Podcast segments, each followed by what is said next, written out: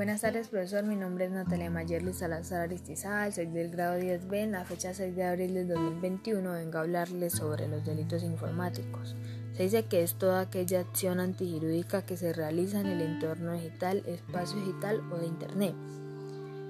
Ejemplos de delitos informáticos más comunes.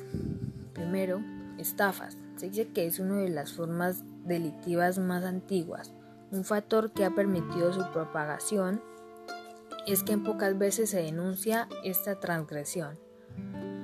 Segundo, acoso contra menores de edad. Las plataformas como WhatsApp y software de almacenamiento en la nube son las más usadas por, por los delincuentes.